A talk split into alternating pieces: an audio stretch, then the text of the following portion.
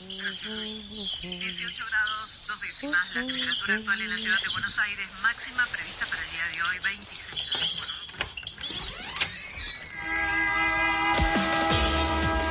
No tenemos agua, se nos corta la luz, no vivimos dignamente. ciudad ninguna respuesta. que los vecinos de Buenos Aires vivan en una mejor ciudad. trabajadores desocupados. Estamos en el Ministerio de Desarrollo Social de la Ciudad de Buenos Aires. hacer unas, Hicimos unas una torres que denominan alto. Ustedes vivan en una mejor ciudad. Que los vecinos de Buenos Aires vivan en una mejor Ninguna ciudad. respuesta. Esto pasa en Buenos Aires.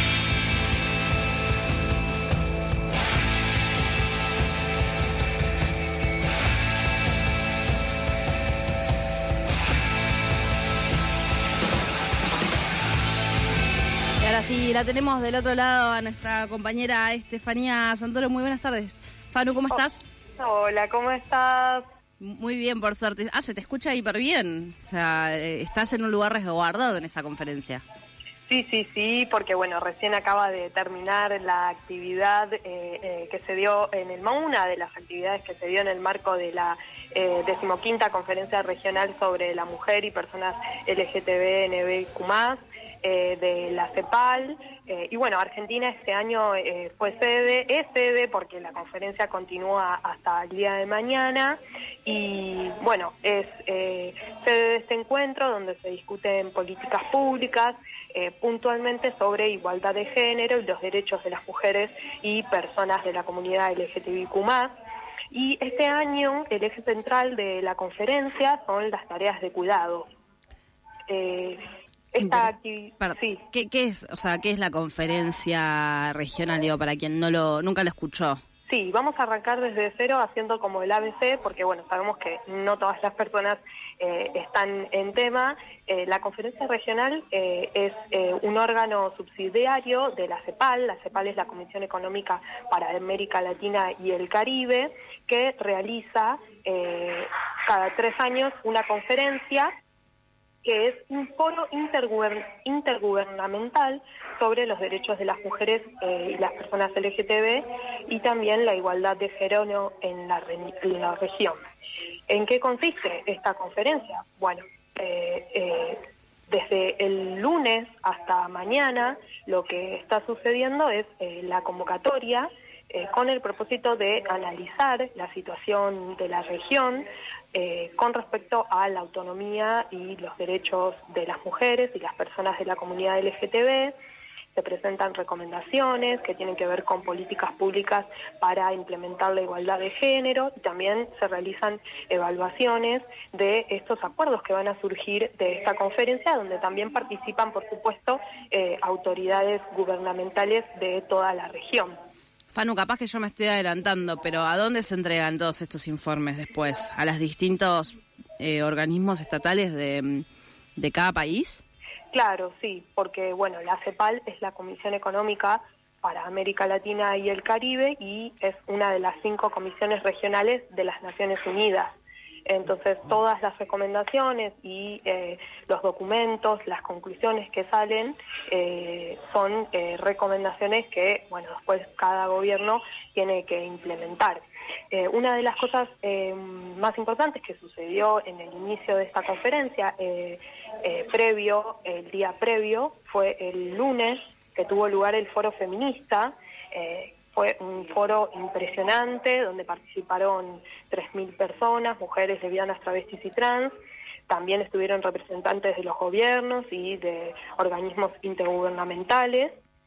Bueno, lo que se realizó en este espacio es eh, un espacio de diálogo, de construcción colectiva, con talleres eh, y eh, pensar qué desafíos eh, eh, estamos teniendo en, en esta época, en esta realidad social y económica que estamos viviendo, puntualmente eh, pensando en las sociedades del cuidado y el reconocimiento económico y social de los trabajos de cuidado que realizan, sabemos mayormente en su totalidad, mejor dicho, las mujeres lesbianas, travestis y trans.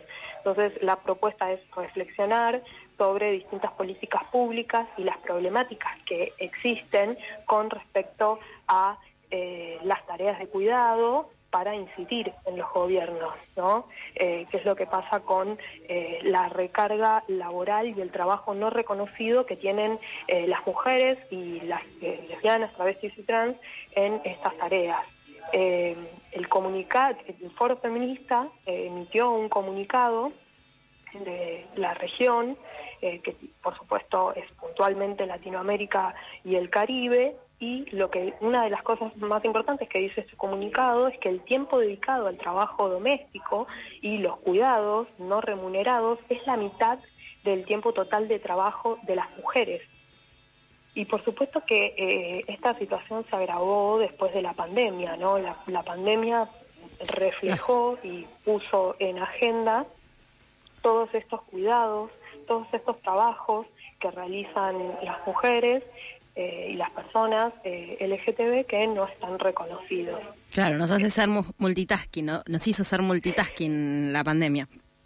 Claro, por supuesto, porque lo que se desprende ahí es de que tiempo, no les queda tiempo a las personas que se dedican en las tareas de cuidado de participar en otras actividades como puede ser la política, la economía, para incidir ahí en, las políticas públicas, ¿no? Entonces de ahí también surge la importancia de eh, incorporar esta visión de los cuidados como un derecho humano, tanto para las niñas eh, como para los ancianos, los enfermes, todas aquellas personas que necesitan eh, de cuidados, ¿no?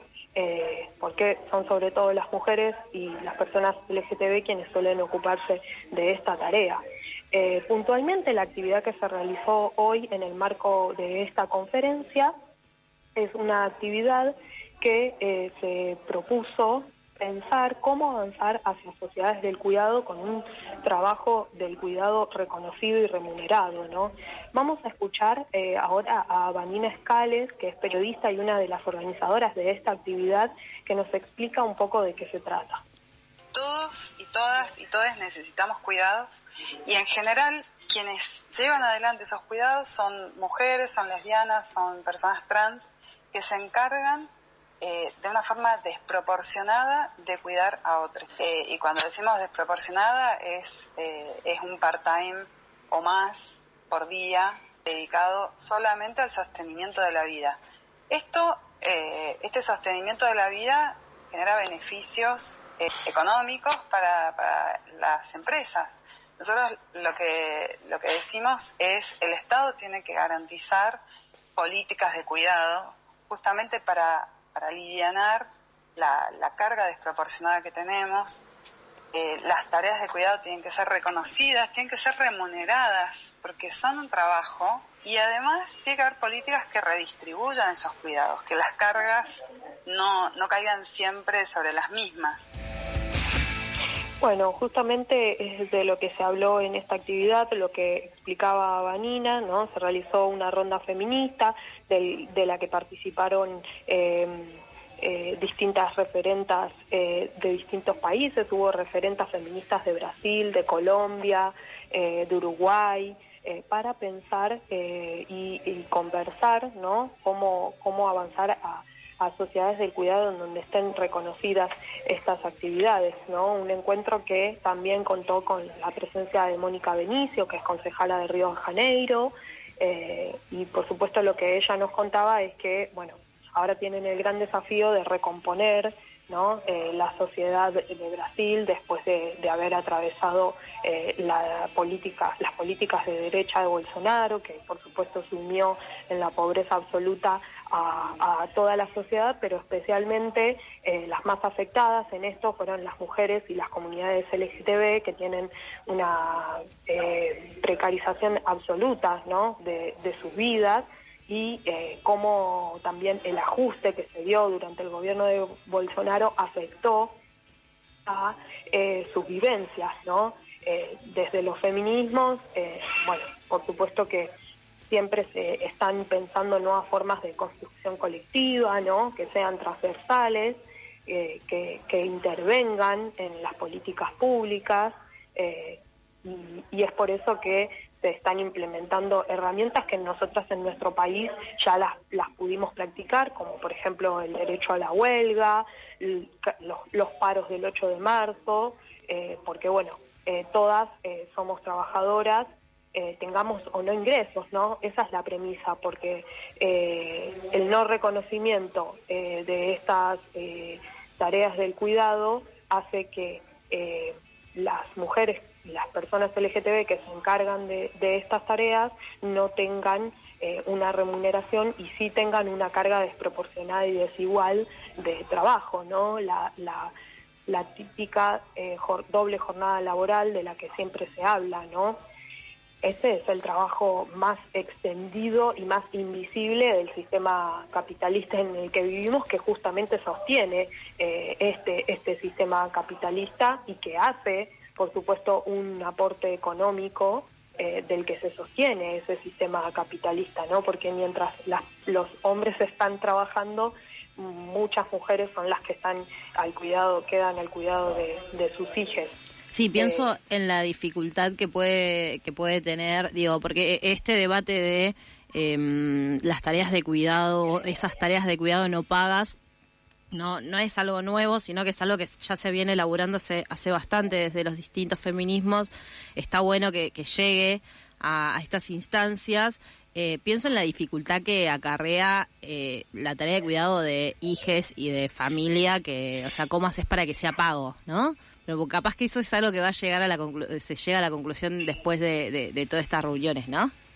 Sí, por supuesto que lo que se trata es que dentro de, de las familias se genere una, una co- coproductividad, ¿no? Una, un, un trabajo que sea repartido, que sea igualitario, que sea equitativo, ¿no? Porque el no reconocimiento de esas tareas eh, le quita a las mujeres, a las personas que están a cargo de, de, de otras horas y horas de trabajo, que sostienen otras vidas, que sostienen tareas de, de reproducción, de, de crianza, eh, y, y bueno, son tareas que, que mantienen el sistema en marcha, ¿no?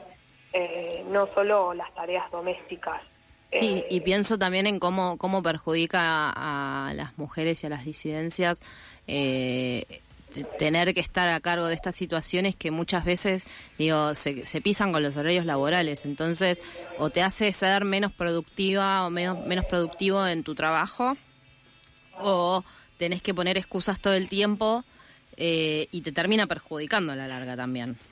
Sí, y por supuesto también que eso es algo que afecta a, la- a las mujeres y a las personas LGTB que no tienen acceso a un trabajo formal, como por ejemplo lo que sucedió en la pandemia con las trabajadoras comunitarias eh, de los barrios, de las villas, que estuvieron al frente eh, de los cuidados en los comedores, en las ollas populares, en las guarderías. Eh, por eso, bueno, es importante siempre remarcar que la deuda es con, con quienes están en la primera línea de cuidados, mientras, bueno, se sostiene una economía totalmente precaria, ¿no? Eh, seguimos discutiendo el pago al el pago al FMI, una deuda totalmente ilegítima, mientras no se pone en agenda cómo resolver o cómo sostener eh, con políticas públicas eh, estrategias que puedan ayudar ¿no? a, estas a estas sujetas políticas que hoy en día están sosteniendo un montón de tareas a la par y además por supuesto también estamos hablando de eh, familias que son eh, eh, donde las jefas de familia son mujeres. No tienen ningún tipo de, de sostenimiento de una segunda persona no de una segunda figura. Sí, pienso en la consigna que de la marcha de- del orgullo este fin de semana, que es que la deuda es con nosotros, eh, a- con esto que estás mencionando, ¿no? Que, hay un montón de situaciones en las cuales no hay beneficios o no hay políticas que se implementen a favor de, la comunidad y, y está bueno que, se siga debatiendo no solamente en un día o en una marcha, sino que se- se- haya, haya espacios institucionales donde siga sucediendo. Claro, por supuesto, y además que, que esas políticas se implementen no quiere decir que después eh, se vayan a cumplir, ¿no? Tiene que haber un seguimiento eh, muy minucioso y que esas políticas sean debidamente implementadas, eh, reglamentadas, eh, para que eh, haya un cambio real, ¿no? Eh, hoy en día estamos hablando de, eh, eh, poner la vida en el centro, ¿no? Eso es lo que se hablaba eh, como principal idea en la conferencia, ¿no? Y eh, generar sociedades de cuidado donde las protagonistas, que son las personas que llevan a cabo estas tareas, sean finalmente reconocidas y remuneradas. esto, esto que siempre Silvia Federici cuenta y, explica también y que es una frase ya muy famosa que eh, dice que eso que llaman amor es trabajo no pago. Bueno, justamente ahí esa frase ya contiene dos eh, premisas fundamentales, que es que eh, los cuidados es un trabajo y que tiene que ser remunerado. Entonces, eso me parece que es lo principal a tener en cuenta, ¿no? primero el reconocimiento y como segundo plano la remuneración. Y la remuneración igualitaria también, ¿no? Que eso también es, son cosas que van todas de la mano. Sí, por supuesto, porque la brecha salarial todavía existe, ¿no? Eh, hay personas que creen que porque los feminismos eh, han logrado una masividad ya no hay brecha salarial entre hombres y mujeres o entre eh, hombres y personas LGTB, ¿no? Sabemos que en Argentina tenemos un cupo laboral trans que no se implementa debidamente, que no se reglamenta debidamente, entonces, bueno, lo que se trata de, generar es una conciencia para que de una vez por todas estos trabajos eh, sean considerados como lo que son, ¿no? Eh, trabajo y que eh, puedan tener un ingreso económico y sean reconocidos. Fanu, esta conferencia está hasta mañana, dijiste. ¿Hay forma, digo, es de acceso libre o tenías que estar acreditado antes, acreditada antes? Esta actividad era un poco más cerrada, pero bueno, el foro fue abierto, se podían inscribir cualquier persona eh, y eh, en el marco del resto de las actividades que se están haciendo, algunas son abiertas, otras son puntualmente para referentas de, algunos países y la prensa en general, ¿no? Para que pueda justamente contar qué es lo que está pasando eh, y, por supuesto también que, que, hubo transmisiones donde se puede seguir, hay transmisiones y el documento va a estar, el documento final también va a estar circulando en, las redes de la conferencia y eh, en las redes del foro que eh, hay un grupo enorme de compañeras que, han trabajado muchísimo desde, desde hace muchos meses, desde marzo a esta parte, para que, bueno, esto salga, eh, salga bien. Perfecto, entonces vamos a seguir las redes, por supuesto. Fanu, te agradecemos muchísimo esta comunicación y todo, todo este informe. Muchísimas gracias a ustedes, un placer. Un beso grande. Estefanía Santoro pasó por la revancha random.